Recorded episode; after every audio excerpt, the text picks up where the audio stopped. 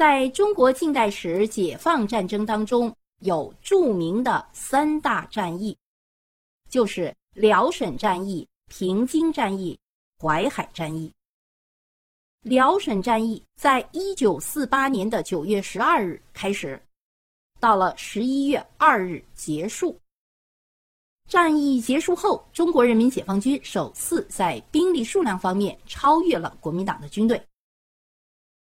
我们还是首先了解一下辽沈战役的历史背景。一九四五年，日本战败投降后，东北地区就成为国共两党两军争夺的焦点。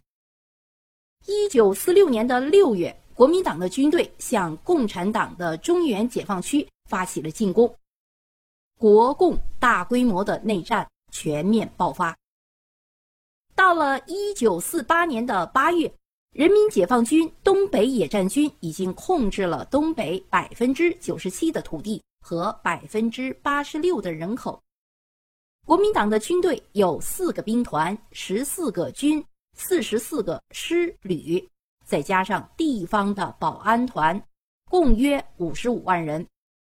但被分割压缩在沈阳、长春、锦州三个互不相连的地区内。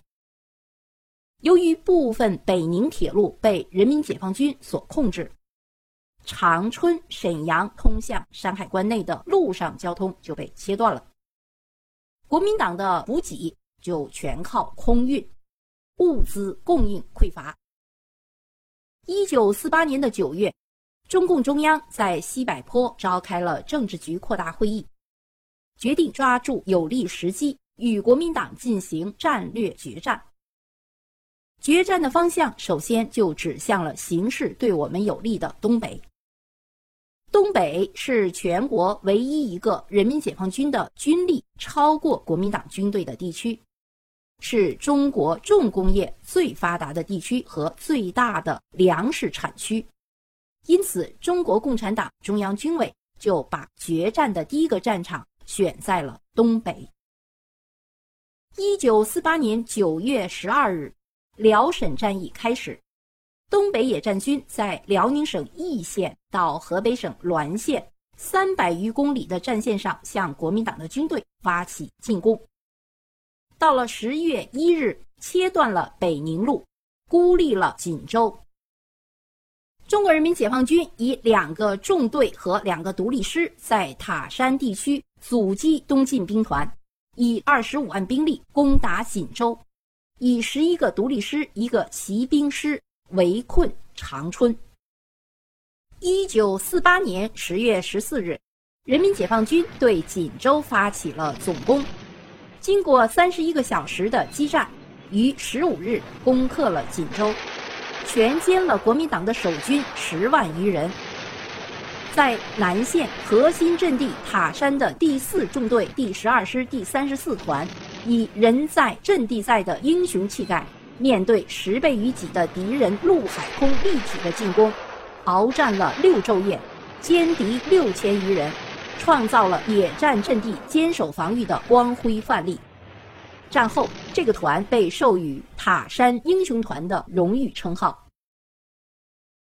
锦州被攻克后，困守在长春的国民党军第六十军军长曾泽生，在东北野战军强大的军事压力和政治争取下，于一九四八年十月十七日率所部起义。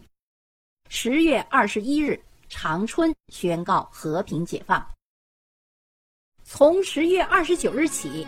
东北野战军乘胜东进，先后解放了新民、抚顺、辽阳、鞍山、海城等沈阳的外围据点。一九四八年十一月二日，东北最大的重工业城市沈阳宣告解放。同日，解放了营口。辽沈战役胜利结束。九日，锦西、葫芦岛地区之敌从海上撤至关内。至此，东北全境解放。辽沈战役历时五十二天，辽沈战役的胜利使东北野战军成为一支强大的战略机动力量，东北解放区成为巩固的战略后方。辽沈战役纪念馆位于辽宁省锦州市，成立于一九五九年的一月。辽沈战役纪念馆基本陈列的主题是“决战决胜”。